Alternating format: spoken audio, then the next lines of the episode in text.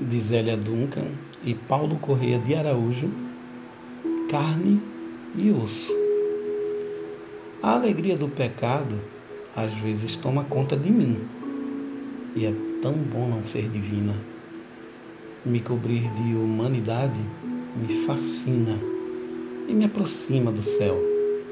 E eu gosto de estar na terra cada vez mais. Minha boca se abre e espera o direito, ainda que profano, do mundo ser sempre mais humano.